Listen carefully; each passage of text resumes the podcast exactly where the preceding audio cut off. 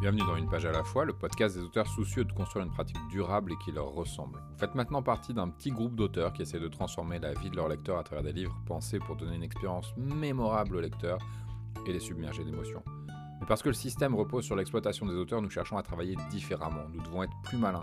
Nous le faisons à travers une pratique consciente et audacieuse et ce podcast vous donne un aperçu de la vie quotidienne d'un auteur indépendant. Prêt? On est parti. Même s'il y a plusieurs facteurs qui font qu'un auteur peut avoir de la difficulté à finir ses projets, il y a un facteur qui revient très très très régulièrement, c'est le manque de clarté. Et le manque de clarté, il est à plein de niveaux. Il y a le manque de clarté sur mes intentions. Qu'est-ce que je suis en train d'écrire? Pourquoi est-ce que je suis en train d'écrire cette histoire? Qu'est-ce que j'ai envie de dire autour du sujet, du thème ou des personnages que je suis en train de développer? Comment est-ce que j'ai envie de le dire? Toutes ces choses-là, si elles sont pas claires, elles nous font douter. C'est-à-dire qu'à chaque instant pendant l'écriture, si on n'a pas défini ces intentions-là, on va se demander est-ce que je suis bien en train d'aller dans la bonne direction? Est-ce que je suis bien en train de faire ce qu'il faut? Est-ce que je suis bien en train de raconter une histoire intéressante? Et c'est en ce sens que le travail préparatoire de construction d'intrigue, il est intéressant et il est aidant. Parce que quand je construis mon intrigue, l'objet, c'est pas forcément de verrouiller mon histoire mais c'est de m'interroger sur ce que je veux raconter. Beaucoup de personnes pensent que, en construisant leur intrigue, elles sont en train de limiter les possibles de leur histoire. Elles sont en train d'enfermer leur compréhension de leur histoire et leur représentation de leur histoire dans une seule version possible. Et c'est pas tout à fait vrai. En tout cas, c'est pas nécessaire. On peut faire une structure comme ça qui va être contraignante et qu'on va choisir comme étant contraignante, ou on peut faire une structure qui est simplement là pour nous éclairer et pour nous poser des questions qui sont des questions difficiles, tant qu'on ne les a pas posées, mais qui sont aussi des questions nécessaires, qui sont des questions qui vont se poser quoi qu'il en soit. Parce que quand vous écrivez, vous êtes en train de rédiger une scène. Cette scène, elle doit vous amener quelque part. Et vous le savez, intuitivement, vous êtes là et vous savez que vous devez raconter un truc qui soit cohérent, qui soit intéressant, qui progresse vers quelque chose. Quand vous n'avez pas fait le travail préparatoire, vous vous retrouvez embêté. Parce que pendant que vous êtes en train de faire la scène, vous êtes en même temps en arrière-plan, sans vous en rendre compte, ou parfois en vous en rendant compte, en train de vous demander, mais est-ce que ça va dans la direction A? Est-ce que ça va dans la direction B? Est-ce que ça va dans la direction C? Est-ce que c'est en fait une autre histoire? Et toute cette réflexion, elle disperse votre attention, elle vous empêche d'être vraiment concentré sur la scène que vous êtes en train d'écrire, et surtout elle vous empêche de prendre des décisions avec confiance. Parce que quand on ne sait pas où on va, on n'a moyen de déterminer si ce qu'on est en train d'écrire est pertinent ou pas par rapport à ce qu'on est en train de faire. Donc ça, ça va être la première chose. C'est-à-dire que comment est-ce que je peux clarifier mes intentions Faire de la structure c'est un moyen de le faire, c'est celui que j'ai mentionné là, mais c'est pas le seul. On peut aussi très bien faire de l'écriture libre pendant 10 minutes en se demandant, bah, tiens, quelle est l'histoire que j'ai envie de raconter, quelle est la prochaine étape de cette histoire, pourquoi est-ce que c'est intéressant pour moi de raconter cette histoire-là? Elle est importante cette question, pourquoi c'est intéressant pour moi de raconter cette histoire-là? Parce que c'est ce qui nous permet de rester convaincus de l'histoire qu'on est en train de raconter ce qui fait qu'on n'avance pas, ce qui fait que vous bloquez parfois, ce qui fait que vous avez envie de vous y mettre, mais finalement vous n'y allez pas, vous vous y mettez, mais vous êtes dispersé, c'est que vous n'êtes pas convaincu de ce que vous êtes en train de faire. Donc on a cette clarté-là, la clarté d'intention. Mais ensuite, on a une autre clarté qui est importante, qui est la clarté de la décision. C'est-à-dire que quand je prends une décision d'écriture, elle est ferme. Si je décide que mon personnage s'appelle Claire, qu'elle a 37 ans, qu'elle est architecte, qu'elle est mariée, que je suis en train d'inventer ça de toute pièce, qu'elle est blonde, mais euh, pas naturelle, et qu'elle porte des lunettes, mais que souvent elle l'aimait pas parce qu'elle n'aime pas la tête que ça lui fait, donc elle voit flou toute la journée. Et qu'elle est euh, en train de bosser pour une agence qui est hyper exigeante et que là, elle est sur le fil, sur la sellette, parce que ça fait longtemps qu'elle n'a pas fait quelque chose de convaincant pour son agence. Une fois que j'ai posé tout ça, je ne sais pas d'où ça vient. Je m'en moque en fait, je l'ai improvisé. Ces éléments que je viens de poser, je les considère comme des décisions fermes. Et je construis à partir de ces éléments. C'est-à-dire qu'il peut me manquer des informations. Je ne connais pas son tempérament à Claire. Je ne sais pas du tout quelles sont ses aspirations. Ça se trouve, elle n'a pas du tout envie d'être architecte. Je ne connais pas ses relations de famille. Je ne sais pas comment ça se passe dans son mariage. Je sais pas si elle a des enfants. Tout ça, c'est des choses qui sont importantes qui peuvent changer ma compréhension de l'histoire, mais qui ne remettent pas en question les éléments que j'ai posés juste avant. Ni son âge, ni son nom, ni sa couleur de cheveux, ni le fait qu'elle porte pas ses lunettes, etc. etc. Ça, c'est hyper important parce que quand vous passez votre temps à douter de vos décisions. C'est-à-dire, vous dites, ok, je l'ai appelée Claire, mais en fait, je suis pas sûr qu'elle s'appelle Claire. Peut-être qu'en fait, elle s'appelle euh, Marie-Alice. Ou tiens, j'ai dit qu'elle était blonde, mais en fait, j'aime pas trop qu'elle soit blonde. Je préférerais qu'elle soit euh, brune euh, platine. Brune platine, ça n'existe pas. Qu'elle soit, qu'elle soit décolorée rousse, ok?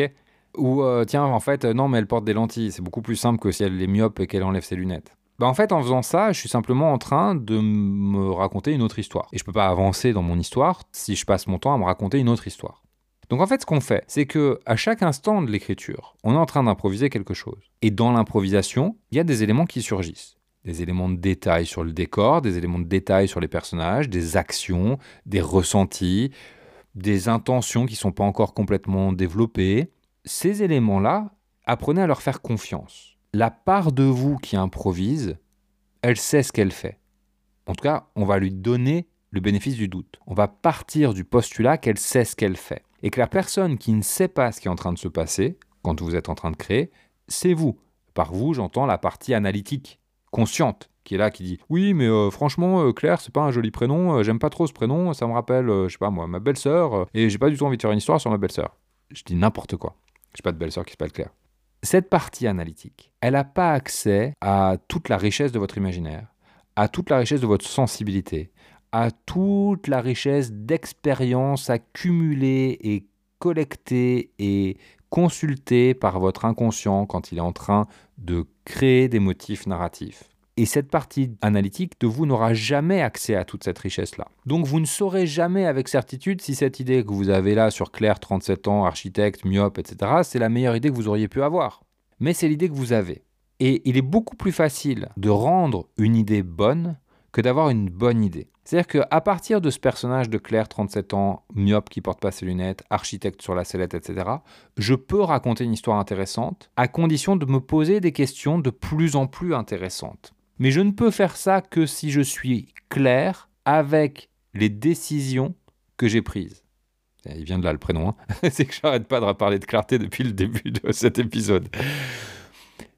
Et quand je suis OK avec les décisions que j'ai prises, quand je prends conscience des décisions que j'ai prises, parce qu'il y a ça aussi, c'est-à-dire que parfois on est en train d'écrire, on est tellement embarqué par l'écriture qu'on ne se rend pas compte qu'on est en train de prendre des décisions. On ne prend pas le temps de reconnaître la décision qu'on a prise. Quand je prends conscience de la décision que j'ai prise et que je décide de me tenir à cette décision et de lui faire confiance, même si je ne sais pas où elle va, j'ai aucune idée de ce qu'elle va donner. Je peux faire confiance à ma créativité, à mon imaginaire, à mon sens logique, à mon sens de la cohérence émotionnelle des personnages, pour raconter quelque chose d'intéressant à partir de ces idées improvisées. Donc je décide que mes décisions sont fermes et j'apprends à les interroger. À dire, ok, qu'est-ce qui est intéressant chez ce personnage de Claire? Qu'est-ce qui me plaît? Qu'est-ce qui m'intrigue? Qu'est-ce qui m'attire dans cette femme de 37 ans, architecte sur la sellette, mariée, qui porte pas ses lunettes, qui se décolore les cheveux Qu'est-ce qui me parle? Qu'est-ce qui me manque de connaissances sur elle ou sur son environnement qui m'aiderait à raconter une histoire, à me sentir engagé dans son histoire? Il est là l'enjeu pour nous. Il est de nous sentir engagés dans les histoires qu'on raconte. Si on ne va pas au bout des projets, c'est parce qu'on perd notre sensation d'engagement, c'est parce qu'on ne sait plus comment faire. On ne sait plus pourquoi ça nous intéressait. Et à chaque fois, en fait, plutôt que de remettre en question le projet, si on prenait l'habitude de se poser la question, de dire où est l'intérêt maintenant pour moi dans ce projet? Qu'est-ce qui me plaît? Comment est-ce que je peux aller plus loin avec ce que j'ai déjà mis en place? Si on prend cette habitude-là, tout d'un coup, on va perdre beaucoup moins de projets, on va abandonner beaucoup moins de projets, on va trouver les moyens de se reconnecter à eux. C'est normal dans la vie d'un projet à certains moments de décrocher. Et généralement, et j'ai envie de dire très arbitrairement 9 fois sur 10, même si c'est encore une fois très arbitraire, la raison pour laquelle on décroche, c'est qu'on a perdu de vue soit la clarté de nos intentions, on ne sait plus ce qu'on cherche à faire, et pourquoi on cherche à le faire, et comment on cherche à le faire, c'est les trois points, quoi, comment, pourquoi. Ou alors on a perdu de vue la fermeté de nos décisions et on est en train de remettre en question des choses qui ont été posées dans le projet. Ça ne veut pas dire qu'on va jamais rien modifier dans un projet. Parfois, il y a des choses qui ne fonctionnent pas. Mais ça veut simplement dire qu'on ne va pas modifier le fond. Ce qui ne fonctionne pas très souvent, c'est la manière de réaliser une intention. C'est le choix qu'on a fait d'une mise en scène, qui n'est pas tout à fait assez adroit, qui est peut-être redondant avec quelque chose qu'on a déjà raconté avant, qui va pas pousser assez loin les enjeux. Donc tout ça, ce sont des choses qu'on peut effectivement modifier. Mais on va pas modifier le socle, le noyau qui porte le sens du projet, même si nous-mêmes, on n'a pas forcément accès à toutes les subtilités de ce sens. Voilà, c'est tout pour moi pour aujourd'hui, et je vous dis à demain.